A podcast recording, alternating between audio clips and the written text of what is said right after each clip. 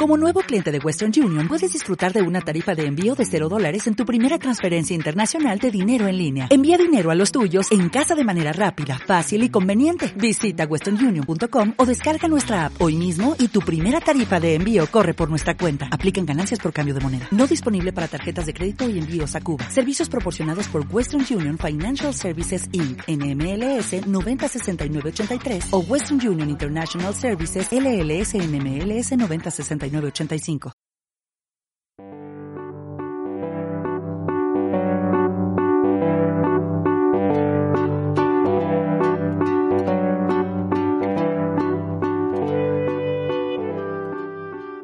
Hola, cachorre. Vení, pasa. Soy el hada madrina y tengo un cuento para vos.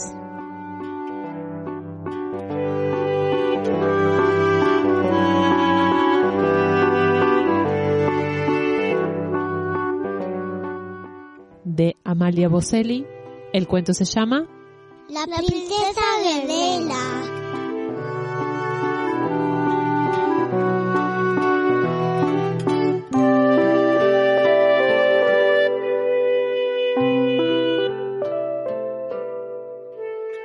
Mamá se sienta en el sillón hamaca de la galería. Mira el río, los sauces y a Juana, que juega entre los lirios. Cuando Juana la ve, corre a sentarse sobre las piernas de su mamá con un libro. La mamá lo abre y empieza a leer. Había una vez un pequeño reino y otra vez interrumpía el viento. El viento las interrumpe, despeina los pelos de Juana y sopla sobre las páginas del libro que pasan al final del cuento. Es que yo ya lo sé. Y Juana se peina con sus manos mientras se enoja con el viento. Mamá, con una suave sonrisa, le dice a Juana que no se enoje, que seguro que lo que el viento quiere es escuchar el cuento. Así que empezará otra vez y más fuerte. Y sigue así. Bueno, entonces viento, estábamos en qué. Y otra vez las interrumpe, pero haciéndose sentir más fuerte.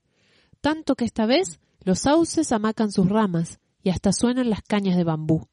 Y nuevamente el libro pasa las páginas hasta el final y después hacia el principio.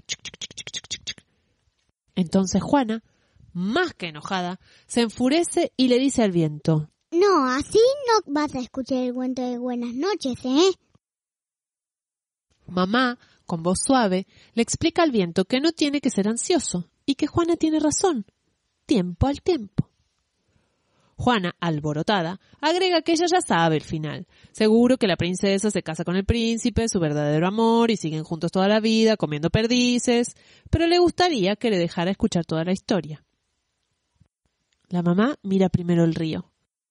Se ve calmo y los lirios quietos. Le dice a Juana que cree que el viento esta vez las escuchó.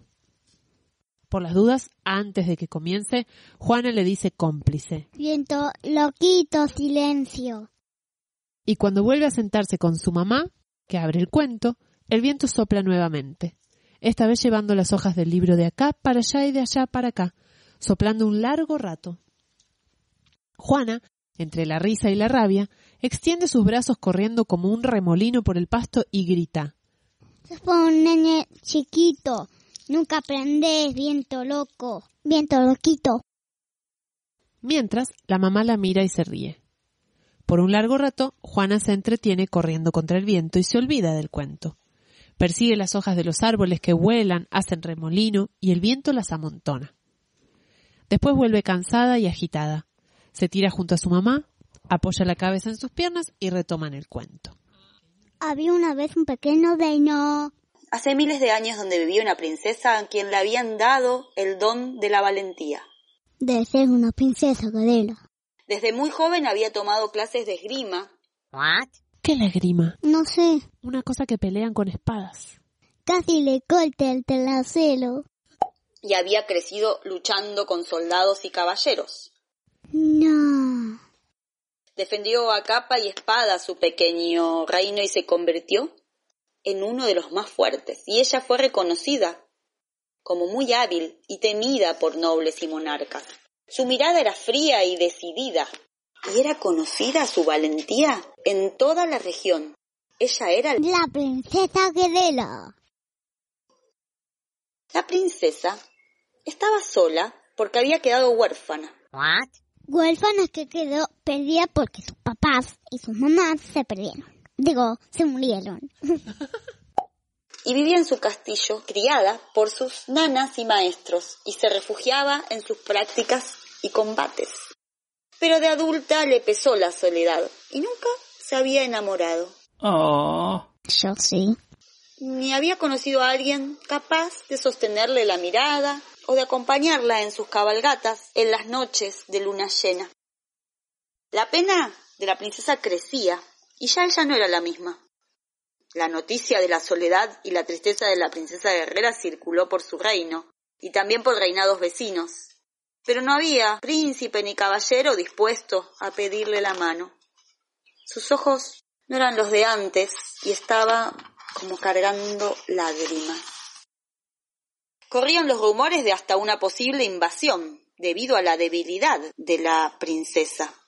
Y las noticias volaron y volaron con el viento a tierras lejanas. Llegaron a una comarca donde había un bosque impenetrable. Allí vivía una cazadora de larguísima y rojiza cabellera. La princesa cazadora. Poco se sabía de esta salvaje muchacha, pero en su corazón latía la admiración por la princesa guerrera, y enterada por la pena que consumía la princesa, decidió emprender su largo viaje. Llevó su abrigo, su arco y su flecha. Cabalgó, cabalgó, su viaje no fue sencillo. Afrontó numerosos peligros y tardó meses en cruzar las montañas. El invierno fuerte, la tormenta, se alimentó con la caza y la pesca, se cobijó en las cuevas, encendió fuegos. Y la primavera la encontró en las tierras de la princesa guerrera. Llegamos, princesa. Sí, llegamos, Aldicita. La cazadora pensó entonces que debía presentarse en el palacio con una ofrenda. Cazó entonces un cordero, pero le pareció poca cosa para la princesa. Quería ofrendarle una bestia más salvaje, la de mejor pelaje. Debía ser algo imponente, algo que nadie hubiese cazado nunca, algo que no se dejase cazar y que no dejase lugar a dudas sobre sus sentimientos. Su larga cabellera, su bien más preciado que jamás había cortado, lo lavó con flores silvestres, lo peinó, hizo una hermosa trenza y con un rápido movimiento, ¡zas! la cortó con su cuchillo. Estás loca, princesa, no te puedes cortar la cabellera. Esa sería su ofrenda, su roja y larguísima cabellera.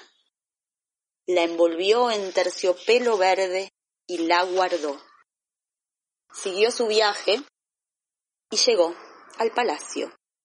En el camino se cruzaba con pobladores que la confundían con un varón.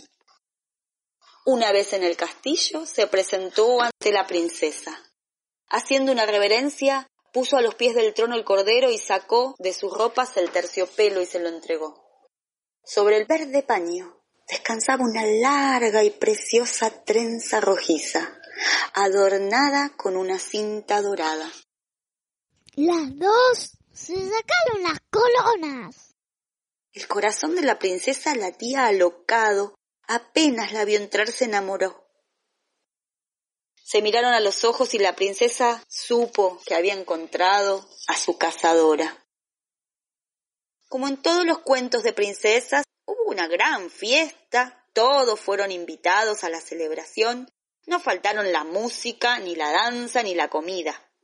Y juntas formaron una familia y criaron a niñes huérfanos. Por supuesto, el pequeño reino fue el más fuerte. Allí reinaban las mujeres más valientes de toda la tierra medieval. Fin, dijo la mamá, y quedó asombrada por el silencio en que flotaron las palabras del cuento de la princesa guerrera. Juana estaba con la cabeza apoyada en su falda, mirando las bellas imágenes del libro y pensando. Después le gritó al viento. Parece que este cuento te gustó tanto a mí. Y el viento sopló hasta el comienzo de nuevo. Después le gritó al viento.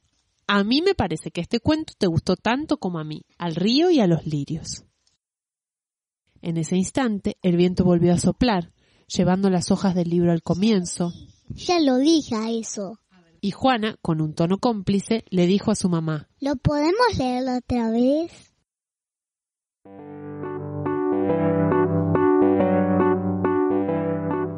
¿Llegamos? Sí, llegamos, amiguita. Ahí le hice hablar a ella que... Para de listo, amigo. Voy a ser famoso por mis cuentos, por los Meli,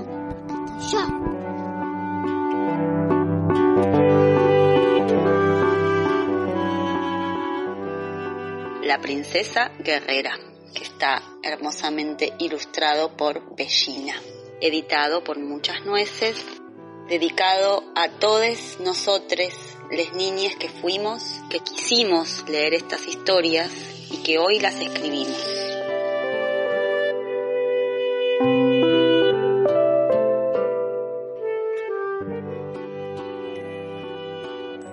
Si querés saber más sobre esta autora y esta ilustradora, o si querés dejarnos un mensaje o una sugerencia, o recomendarnos una historia, o colaborar para que estos cuentos se multipliquen, date una vuelta por heladamadrina.com.ar o por Heladamadrina Cuentos en Instagram.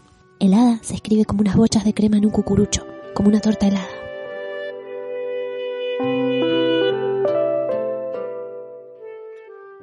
Gracias a un montón de amigues que hacen posible que este cuento llegue a tus orejas. ¿Nos escuchamos en la próxima aventura?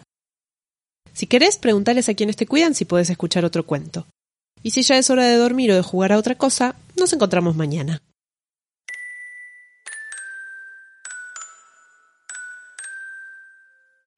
O'Reilly Auto Parts puede ayudarte a encontrar un taller mecánico cerca de ti. Para más información, llama a tu tienda O'Reilly Auto Parts o visita oreillyauto.com.